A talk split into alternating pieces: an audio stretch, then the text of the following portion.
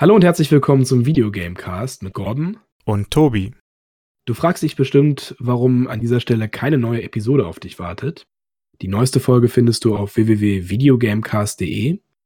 Dort kannst du Patreon-Unterstützer werden, ab der Stufe Superklasse für 5 Dollar im Monat. Und damit ihr auch wisst, was euch in der Patreon-Folge erwartet, habe ich euch hier ein paar Highlights der Folge zusammengeschnitten. Viel Spaß beim Hören. Let's go! Come on!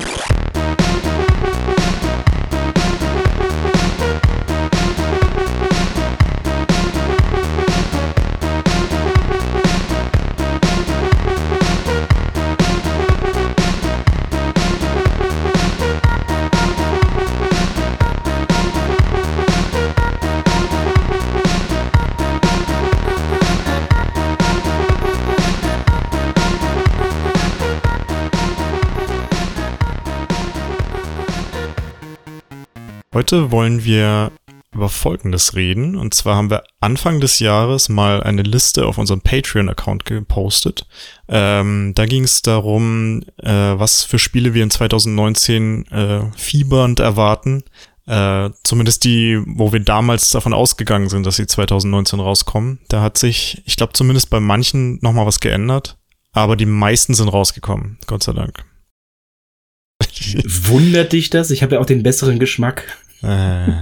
Ja, ich habe einfach angefangen und habe die ganzen guten Spiele halt weggeschnappt und bei dir ist so äh, mehr so das Nischige hängen geblieben, habe ich so das Gefühl. Ja, teilweise, ne? Ja, ich bin ich bin ja total der äh, Scheiße schmeckt Millionen können äh, Millionen fliegen können nicht irren Spieler. Ähm, und du pickst dir dann doch eher äh, die Rosinen. ich bin auch bei der Scheiße schmeckt Assoziation, Entschuldigung. Ja, okay, danke. du pickst dir sozusagen den Mais raus. okay. I am the great mighty Pooh. Ja, das erste Spiel auf der Liste ist Anthem. Oh boy. ja, äh, ich lese noch mal vor, was ich hierzu geschrieben habe. Ne? Entwickelt von BioWare verspricht es endlich wieder etwas Pep in das etwas angestaubte Genre der Third-Person-Shooter zu bringen. Das Spiel wird wohl einen Koop-Part bieten und BioWares Ausrichtung auf RPG-Elemente etwas verändern. Äh, Koop hat es. ah, ja, das waren die Entwickler. Das war super. Ja, Frogwares. Also super lustig. Ist das ja, ne? Teleportierender Watson, das ist ja ein Running Gag bei uns. Ähm, kannst du das nochmal erklären? Ja, also bei einem der früheren Spiele von denen äh, hatten sie einfach zu wenig Budget, um äh, den Begleiter von Sherlock Holmes, Dr. Watson, zu animieren, wie er rumläuft. Weil man selbst sieht, sieht sich ja auch nicht animiert rumlaufen, man sieht ja nur eine schwebende Kamera. Deswegen äh, bleibt er einfach stehen und sobald man sich einmal umdreht und wieder zurückguckt, steht er halt immer direkt hinter einem. das, heißt, du kannst wirklich äh, ihn im Blick behalten. Es gibt teilweise äh, in diesen Teilen lange Straßen in London, wo du einfach immer rückwärts von ihm weggehen kannst. Na, du siehst, okay, er steht da noch, er steht da noch, er steht da noch. Dann drehst du dich einmal um, einmal wieder zurück und dann steht er direkt hinter dir. Das ist halt das schon ein bisschen traurig, dass das das Lustigste ist, was du von diesen Spielen noch sagen kannst. Obwohl die Spiele an sich nicht schlecht sind, ne? Nee, also, also ich habe auch einige, ich habe glaube ich alle davon gespielt, bis auf den, ich glaube, den eher, den neuesten oder den vorletzten davor noch, äh, habe ich wirklich alle gespielt. Ich habe mir diese Collection mal geholt, physisch. Da waren ganz viele davon drin. Ja, und ich fand die eigentlich alle lustig. Also. Dead or Alive 6 habe ich nur mitbekommen, dass es halt sehr, ja, wie soll ich sagen, bare bones sehr. war. Also. Okay. Ja, also da habe ich jetzt nichts gesehen, was ich jetzt meine, okay, ich muss mir das unbedingt jetzt kaufen, weil der Vorgänger war ja so eine übelste Cash-Cow mit, mhm. ähm, also wenn du dir da alle Kostümpacks oder so kaufst, zahlst du irgendwie über 1000 Euro oder so. Insgesamt. Ja, es lohnt sich bestimmt bei einem äh, Spiel, was äh, den fünften, die fünfte Iteration ist. Ja, ich, das, das hat, da haben sie sich irgendwie komplett drauf konzentriert, so Anime-Otaku-Leute abzuholen Ach, oder so. Scheiße. Obwohl das Spiel halt nach wie vor sehr, sehr gut äh, ist. Also, also das äh, Gameplay ist sehr gut. Das ist ein sehr gutes Kampfsystem. Aber mhm. die zerstören sich irgendwie so ein bisschen, indem sie sich selber in eine Nische drängen. Äh, vor allem mit den ganzen Weib, äh, weiblichen Hauptcharakteren. Sie haben es versucht, ein bisschen zu reduzieren äh, in, in dem sechsten Teil jetzt, aber es ist immer noch sehr äh, Ja, sehr Anime-Klischee, große Titten und so weiter. Ja, du schreibst ja auch hier den Regel auf 99 Jahre stellen, damit alles schön wackelt. Ja. Okay. Ja, ich, es ist ja auch nicht so, dass ich äh, da komplett dage äh, dagegen bin gegen solche Sachen. Es ist nur halt ein bisschen schade, dass sie sich da so den ähm, breiten, äh, die, ja, die breite Masse ausschließen von diesem Spiel. Weil viele einfach sagen, ja, nee, ey, wenn ich das spiele, dann werde ich in so eine creepy Ecke gedrängt. Nächstes, letztes Spiel auf der Liste. Ein Spiel, das von uns beiden auf die Liste gesetzt wurde, habe ich ja anfangs schon erwähnt und irgendwie vergessen wurde. Ähm, du darfst da was zu erzählen und ich sag dann, wie es sich spielt. Okay, Doom Eternal natürlich. Wie konnten wir es vergessen?